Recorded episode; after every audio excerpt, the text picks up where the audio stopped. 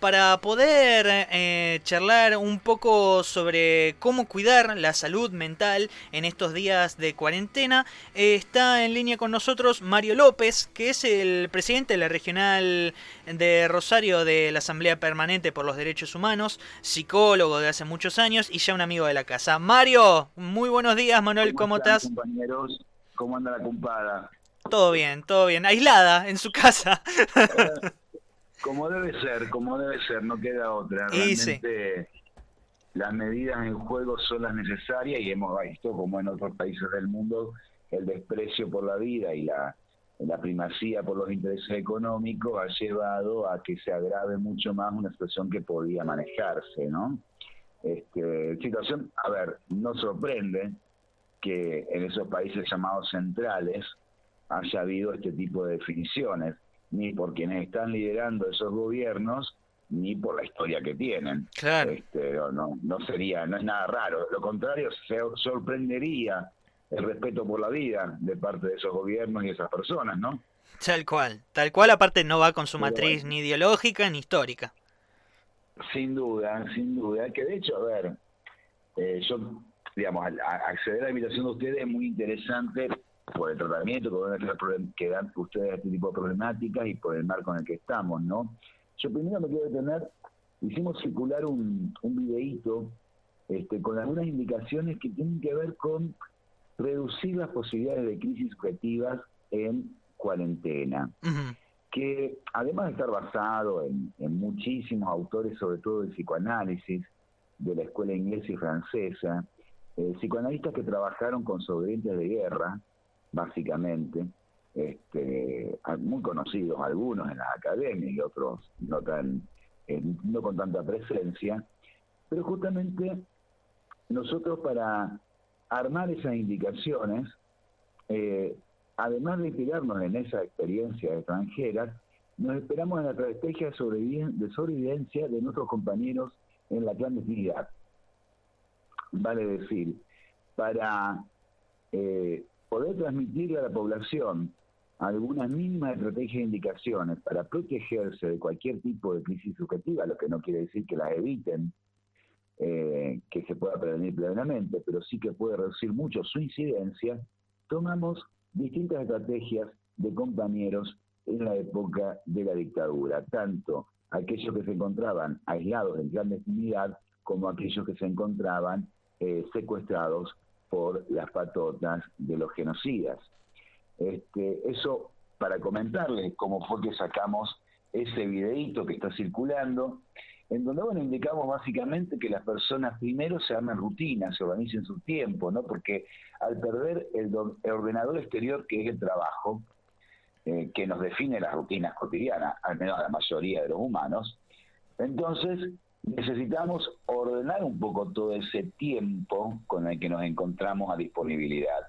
Armarse rutinas que van desde ejercicios, tareas, este, hasta el uso de redes, como también prepararse como si no tuviera que salir, no quedarse este, aislado y en pijama, sino disponerse a ordenarse, organizarse como si tuviera vida activa social exterior. ¿no? Luego, eh, ya más ligado a las posibilidades de crisis panicosas, lo que vimos fue técnicas de relajación de respiración.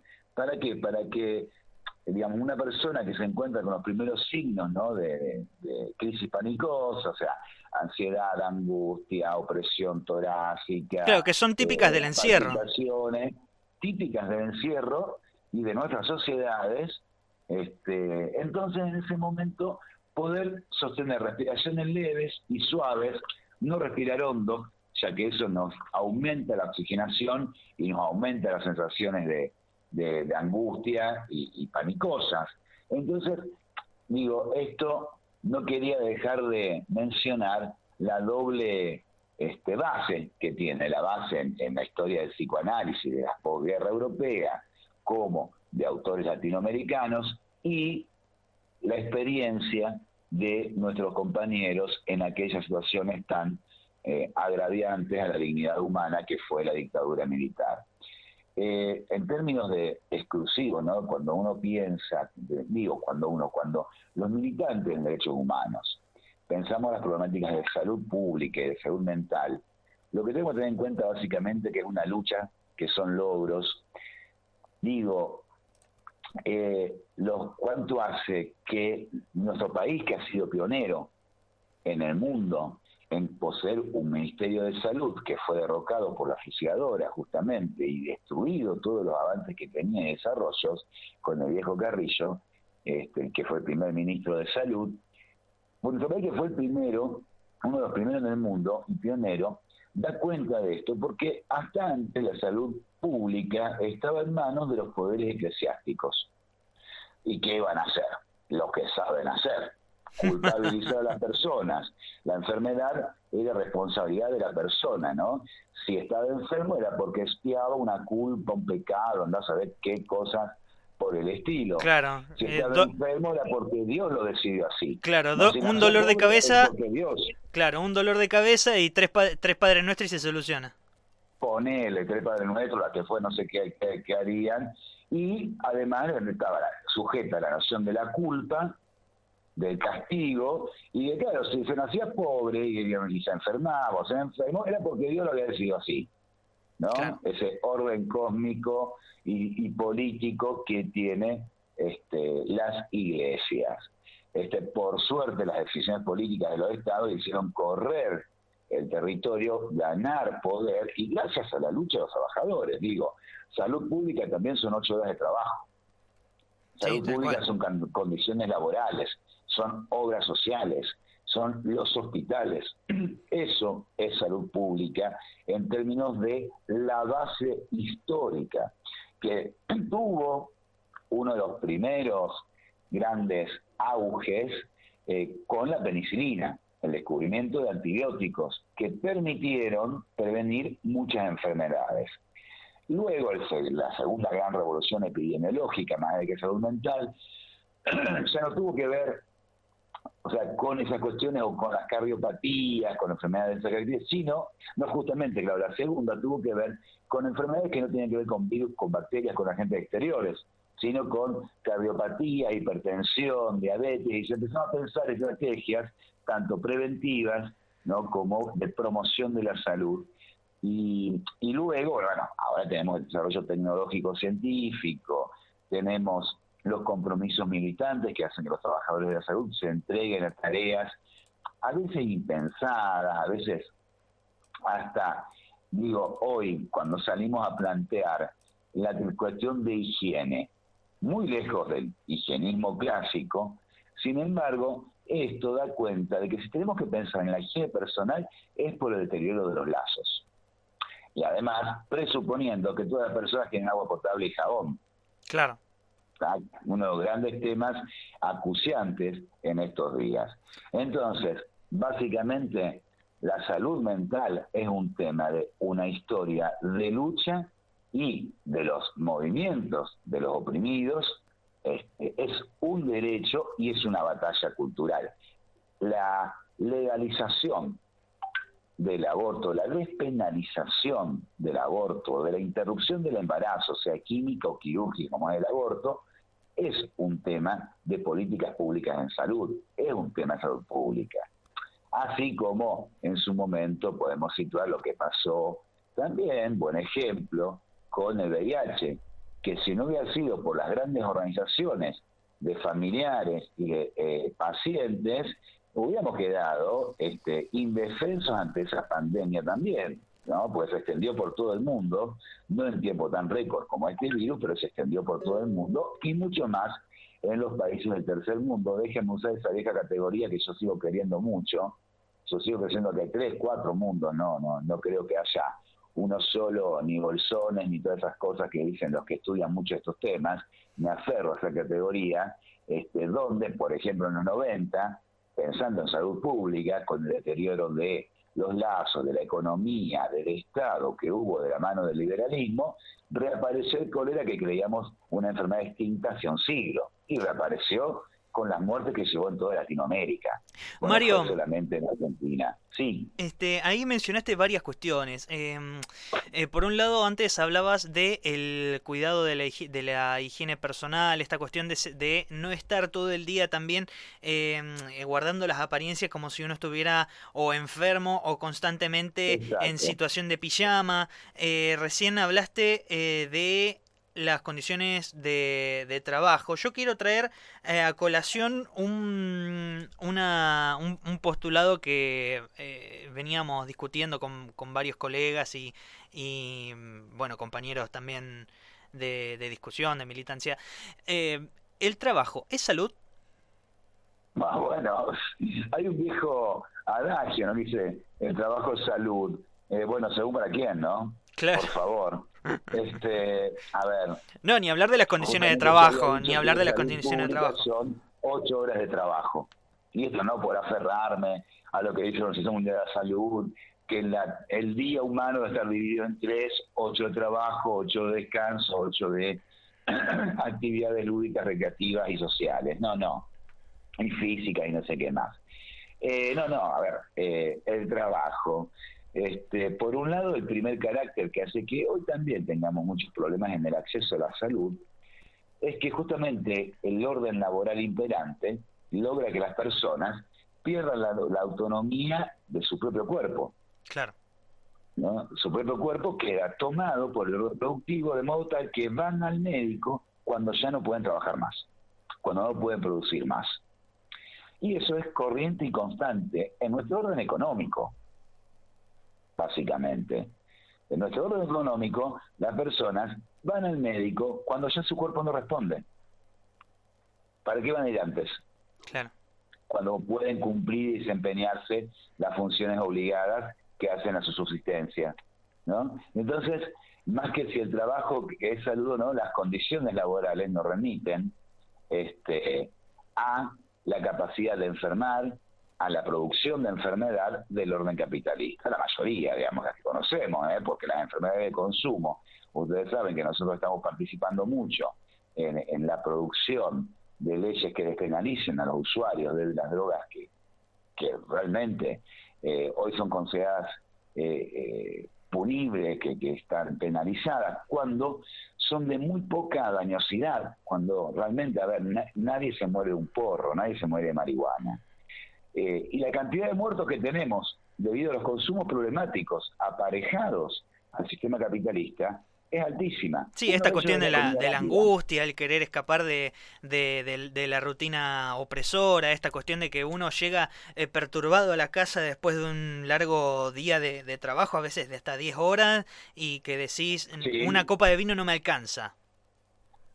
Sin duda, y bueno, a ver, ahí justamente es que apuntamos a drogas legales y ilegales sin pensar que el consumo de azúcares, de sales, este, los venenos blancos y de harinas causa muchísimas muertes al año, mucho más que la cocaína y el alcohol.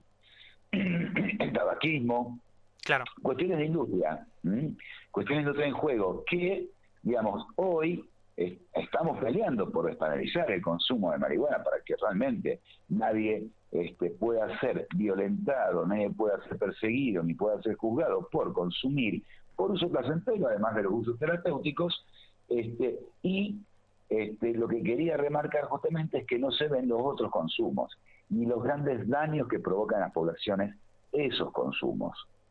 Que justamente la comida rápida, gran invento yankee, que está pensado para el hombre que no para de laburar, para la persona que no para de laburar. Claro, que no tiene tiempo para poner a hacer una comida elaborada. Te revienta. Mire, nosotros tenemos un tema de salud hace unos años atrás, y era niños que con 12 años tenían que extirparle la, este, el apéndice, no la, apéndice, disculpen, la vesícula, como se dice corrientemente, este, debido a que a los consumos problemáticos, a los consumos de gaseosas y de producciones fritas que vienen paquetes hoy es diario. Claro. Que otras generaciones tienen un consumo esporádico. Pensemos lo siguiente, en nuestra infancia, no tanto la tuya como la mía, que nos separan algunos años, este, en esa época el consumo de gaseosas industriales era esporádico, excepcional. Era o un fin de semana, o un cumpleaños, o una salida. Claro. Y venían botellas de litro. Ahora vienen botellas de 3 litros. y es diario eso te revienta y te revienta. No, y aparte también, también esto, que denuncia eh, Naomi Klein en su libro No Logos, cuando habla de las empresas que entran en las, en las escuelas a partir de sponsors, como por ejemplo Coca-Cola con, la venta de las, con la venta de las heladeras. Ahí entraron a las escuelas con botellitas de 500 mil litros, con latitas y demás, con los jugos llenos de colorantes y, y azúcares, que bueno, eh, eh, responde a lo que vos mismo decís. Sí, que eh, ahí también hay una obligación del Estado y de salud pública que es, obviamente que se ha descuidado muchísimo porque, a ver, manejan al mundo esos señores. Claro. nos, estamos poniendo... Y de hecho, a ver, otro tema de salud pública, más que delirante lo que voy a decir, pero uno de los elementos que, por ejemplo, para consumos problemáticos deberíamos apuntar es que no haya publicidad de todas estas cosas. A ver, no publicitamos vinos, porque los vinos son una sustancia adictiva, porque los vinos, bla, bla, bla. Claro, ¿y el azúcar? ¿eh? ¿Y el azúcar? Y, sin embargo, publicitamos psicofármacos, claro. que es una ah. especialidad médica. Claro. O dejamos publicitar estos venenos que están reventando a las personas y que obviamente tomate un vino antes que clavarte una, una gaseosa de las que fuera. Este, es mucho menos nocivo y ahí también tenemos el orden de de, la economía vigente. Una botella de un buen vino, no estamos hablando de un vino de calidad, de un buen vino este, que pueda utilizar y acceder, supongo que está 100, 150 pesos. El, los tres cuartos litros, como viene clásicamente las botellas.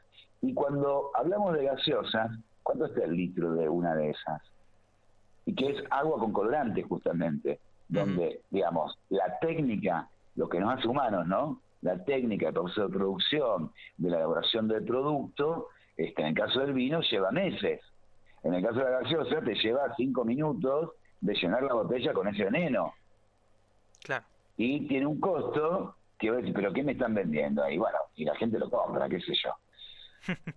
Por lo que sea que tenga sustancias adictivas, que sea impuesto por los medios. sí, eso te iba a decir justamente. La cuestión ya pasa no solamente por una eh, situación de, mm, eh, de adicción por la cantidad de azúcares que tiene, sino también por la cuestión cultural, que representa juntarse a tomar una coca. Me hace recordar la maravillosa imagen de Goodbye Lenin, cuando intentan convencer a esa mujer que estaba todo igual, que no había caído el muro, y que esa gaseosa que vos mencionás, en realidad habían descubierto que era una producción rusa. Recordé esa imagen maravillosa de esa película maravillosa en este momento al escucharte. Y claro, digo, eh, cuando vos me preguntabas el trabajo de salud, entre el orden económico imperante, que hasta produce comida rápida, que es comida chatarra y basura, llena de conservantes, de aditivos, de grasas, de técnicas de cocción dañosas, este, pero claro, que te abaratan de todo, este, y poder seguir trabajando rápidamente, está para eso pensado, con el costo en el cuerpo, con las graves consecuencias en el cuerpo de esos consumos como de esos órdenes laborales, que también, a ver, no podemos ser una persona, a ver, digo, este, ojalá se instalara en la agenda de salud pública algo de esto y se pudiera hacer que la gente tuviera menos una hora para comer, ¿no? En los espacios menos que están regulados, lamentablemente un empleado doméstico más de una vez prepara la comida para sus patrones, pero no para sí. No puede ni siquiera hacerse el tiempo entre un trabajo y otro de poder almorzar. ¿no? Eso es parte de nuestro cotidiano de lo que atendemos en todos los espacios este, en donde nos desempeñamos. También, digamos, otro determinante en salud pública, digo, esto, insisto siempre, es una lucha, es un derecho. Este, también la dictadura logró este, destruir lo que fue el movimiento obrero en juego en este, el mutualismo. El mutualismo en Argentina hasta los 70, qué movida. Pensemos que acá, en los juicios de esa humanidad, aún no se termina de juzgar este, la causa, en la causa 34, lo que fue la vigil. Claro ejemplo de esto, cooperativista. ¿no? Ahí ligado a la cultura, a la transmisión, tenían también programas de prevención, este, pero teníamos un momento mutualista que la dictadura destruyó. No quiero dejar pasar la ocasión que hoy, me enteré hace unas horas, este, de la madrugada, que falleció un preso por coronavirus, no sé, una situación así, ni sé dónde, sé que publiqué la nota, la puedo buscar. La cuestión es, a los presos comunes que no tienen cada este hombre le iban a dar la, era así la situación, este hombre le habían ofrecido la, la, la, libertad condicional, pero iba a pagar 10 mil pesos para poder acceder a la misma. No pudiendo pagarlo, falleció en prisión, ¿no? Este, aquí está la nota, un pobre pibe, se con los coches. En septiembre fue detenido por hecho robo simple, tenía dos hijos, una familia. Esto salió en el Ciudadano Web. No pudo pagar este, 10 mil pesos y el, viernes, y el viernes falleció en la cárcel. No sé a causa de qué, lo estoy buscando. Dicen que, Mario, lo que se presume fue que eh, fue por una hemorragia interna, aún no hay informes por parte de, los forenses, se está esperando la autopsia, pero ese chico tendría, ya tenía la libertad este, eh, determinada por el, decretada por el juez eh, a través de una, de una fianza de 10 mil pesos. La familia había pedido si se la podían reducir a 4 mil a pagar en dos cuotas porque no tenían los recursos para poder pagarla. muchísima A ver, si el bono del Estado hoy de esa característica, gente de trabajo informal, ¿quién lo tiene? Claro. Pero bueno, digamos, yo lo marcaba, estoy leyendo y escuchándote este, gracias, y estoy viendo que se va a hacer bajo el protocolo de Minnesota la autopsia, y debe ser así, no queda otra cuando alguien muere en custodia, sea tanto en un psiquiátrico como en una cárcel. Pero quería marcarte, comentarte esto, ¿por qué? Porque este pobre pibe, que dejó huérfano dos pibitos, una viuda, en situaciones de, miseria seguro, pues trabajaba bueno coche, no vivía bien, este y tenemos al genocida pagano en su casa, eh, en los monoblogs de Sánchez de Thompson. Y no es el único, tengo entendido, ¿no? No es el único, pero ese particularmente a la PDH de Rosario nos indigna, nos violenta, nos enoja, porque de los de otros genocidas que han participado eh, en, los mismos operativos, que están por las mismas causas, la Guerrieri, la FECER, eh, la Guerrezones, y aunque están por esas causas con sentencias hasta perpetuas, esos otros genocidas nos notificaron del pedido y pudimos esgrimir las herramientas legales pertinentes y políticas para que se diera atrás. Entonces, la de los Fiegos, la de Na, la de Cabrera y la de Amelon, las pudimos, las pudimos retraer. Impedimos que obtuvieran a domiciliar por las condiciones, por la, pandemia, como si estuvieran en la cárcel que estaba este pibe, además. Porque ¿quién me va a decir que estos señores están en la zona carcelaria del flaquito este, Emanuel, que falleció el viernes, vaya a saber a causa de qué esa hemorragia? No va a decir que están, no, no están en las mismas condiciones que los presos corrientes. Nuestro lema es cárcel común y efectiva. Enfatizamos las dos. Efectiva es que se queden adentro y común es que no tengan ningún privilegio. Claro, que no estén en un pabellón individual con, eh, eh, con biblioteca y con asistencia eh, preferencial. Pero claro, entonces bueno, y de lo que sucedió, de menos disculpen, del genocida pagano, sucedió que nunca se nos avisó. O sea, es obligación en el juzgado que cuando un delincuente sentenciado, y el tema es esto, que tienen dos sentencias, tiene este, una 14 y otra eh, perpetua, este, si no me equivoco, pero tienen dos sentencias, una perpetua segura, eh, este, o sea, ¿qué se hace? Que se informa, se notifica, se da curso de este pedido a la fiscalía y a las querellas. Claro. Para que puedan oponerse. Pero aparte, Mario, a mí lo que y esto también es salud pública. Y, a ver, ¿por qué salud pública? Este, claro, nosotros no vivimos en ese barrio. Los vecinos se tienen que fumar que tienen de vecino a un genocida. Claro. Que está viviendo con ellos. Esto también es salud pública, no está nada alejado de la salud pública. Tanto la muerte de ese pobre joven este, de, los días viernes, este, como que haya un genocida viviendo este, en, un barrio este, cualquiera de la ciudad este, con las personas indefensas ante eso.